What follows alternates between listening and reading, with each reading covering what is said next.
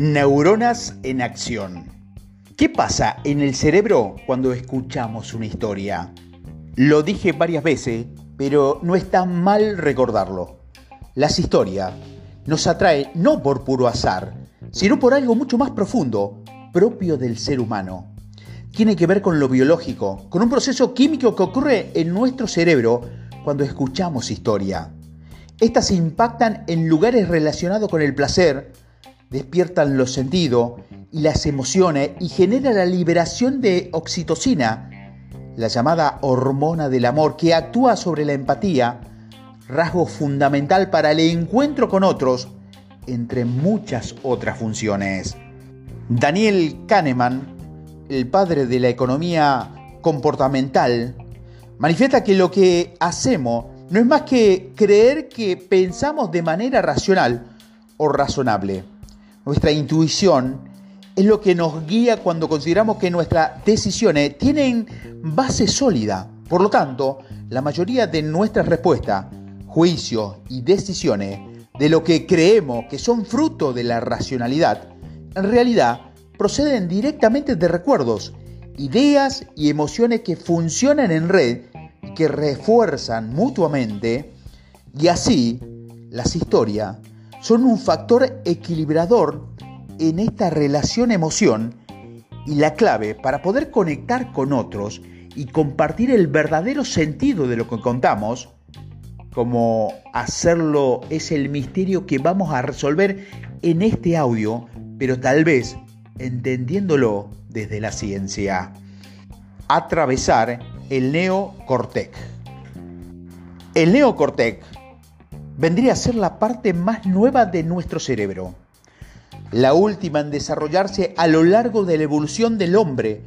Es el área responsable de nuestra capacidad de razonamiento, pensamiento lógico y la conciencia.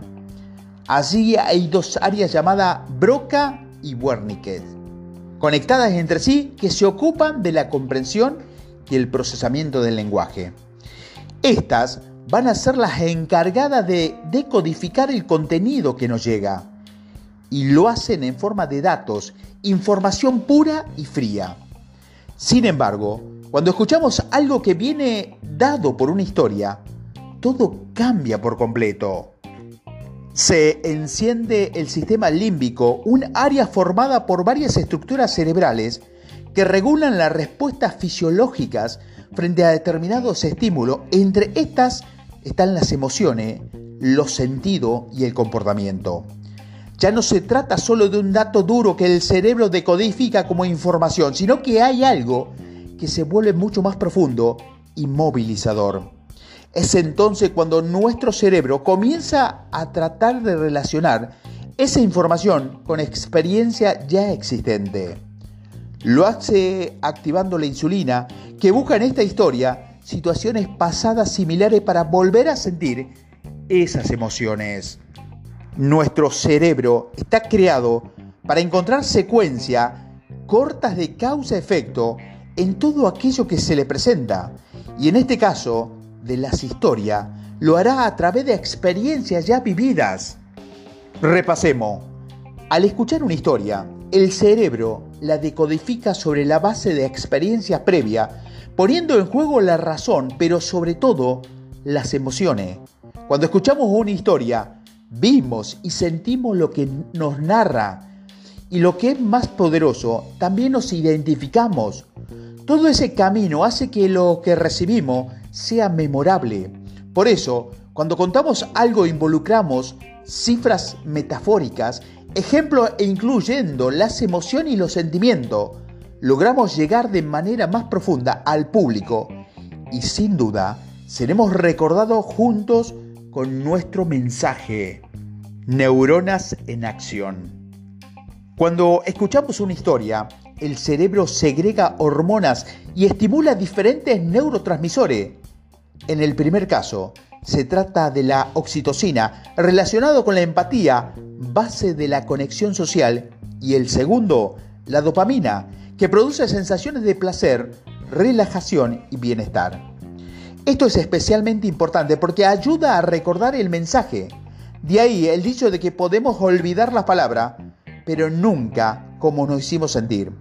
Seguramente si le pregunto si recuerdan el 11 de septiembre, se acuerdan perfectamente de dónde estaban, con quién y qué estaban haciendo cuando se enteraron, enteraron perdón, del atentado de las Torres Gemelas.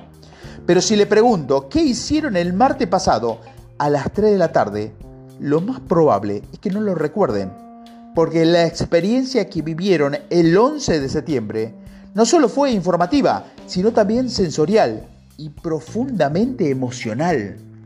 Más allá de las vivencias, no hubiera sido placentero, la dopamina estaba totalmente activa. Había emociones y sentidos expuestos al máximo. Cuando eso ocurre, recordamos todo con mayor fuerza.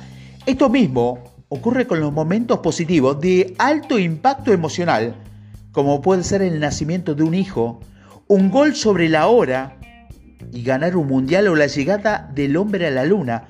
Pregunten a cualquiera que lo haya vivido y cuántos detalles recuerda ese día.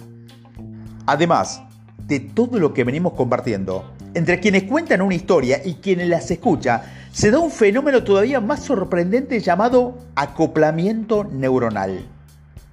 Esto significa que el público comienza a activar en su cerebro ciertas áreas que se identifican con aquellas personas que están hablando. Según un estudio realizado por una universidad, diversas pruebas con escaneo cerebrales han demostrado que dos individuos pueden tener una actividad cerebral muy similar mientras se comunican. Pero esto no solo puede ocurrir cuando la concentración se da a niveles muy altos, y es lo que puede lograr que todo, o mejor dicho, todas las herramientas que venimos compartiendo, así, si la conexión es correcta, el cerebro de quien escucha se enciende en áreas donde se imagina y se siente cosas muy similares a las que se oye. Es decir, los cerebros se ponen en sincronía.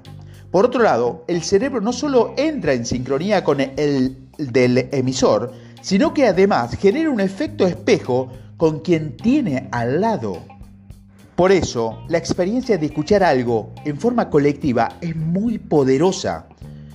¿Por qué vamos al cine si tenemos en casa un televisor que tiene una altísima calidad? ¿Pero por qué? ¿Por qué participar de un evento de charla es mucho más poderoso que escuchar una charla por YouTube? ¿Por qué ir a un recital es mucho más potente con un público numeroso en lugar de una sala vacía con cinco espectadores? Por esa experiencia colectiva. No es lo mismo escuchar una historia estando solo que acompañado por otros que vibran en la misma sintonía. Hay algo de esa vivencia, perdón, en conjunto que nos conecta con quien tenemos al lado y lo convierte en una experiencia poderosa, volviendo a recrear una y otra vez ese calor del encuentro alrededor de un fuego que nos une como una especie de hace miles de años. Trucos para seducir al cerebro. Muchas veces cuando alguien vende una idea, un producto o un servicio, no piensa que le debe vender al cerebro de la persona que tiene adelante. Porque si comprendemos cómo funciona la mente del otro, podemos apelar a esta de manera más efectiva, convenciendo, persuadiendo e involucrando. Si somos conscientes de que las acciones del público en el fondo siempre van a estar movilizadas por algún deseo primitivo de subsistencia, se nos abre un montón de posibilidades sobre cómo construir ese relato para estar alineados o cómo funciona el cerebro. Aquí es donde entra la magia de las neurociencias, un campo de la ciencia que estudia el sistema nervioso y cómo sus diferentes elementos interactúan para generar conexión y la conducta. Gracias a este conocimiento podemos poner en práctica algunos trucos para adelantarnos a la forma de funcionamiento del cerebro y poder narrar una historia de la forma más efectiva posible. El primer paso es generar una secuencia de eventos y transmitirlos por parte. Esta es la ya conocida estructura de introducción, desarrollo y cierre, con una introducción que apunte a las emociones un desarrollo con mayor peso en la en lo racional, perdón, preferiblemente organizado en tres ejes, y un cierre que mm, nuevamente vuelva a las emociones e invite a la acción. Si dividimos la historia en tres grandes momentos, ayudamos al cerebro a prepararse para lo que viene. Debemos generar curiosidad, un buen incentivo por el cual el cerebro quiere conocer más. Por eso en la introducción es bueno apelar a una pregunta, una historia personal un dato que sorprenda, pero siempre permitiendo visualizar un camino, porque el cerebro odia la incertidumbre. Si comenzamos diciéndole al público, por ejemplo, hoy van a descubrir algo que les va a cambiar para siempre la forma en que estamos dándole una hoja de ruta. Si en cambio no le permitimos determinar un cierto rumbo, lo perderemos. Tenemos que alimentar la curiosidad, pero mostrando hacia dónde nos dirigimos.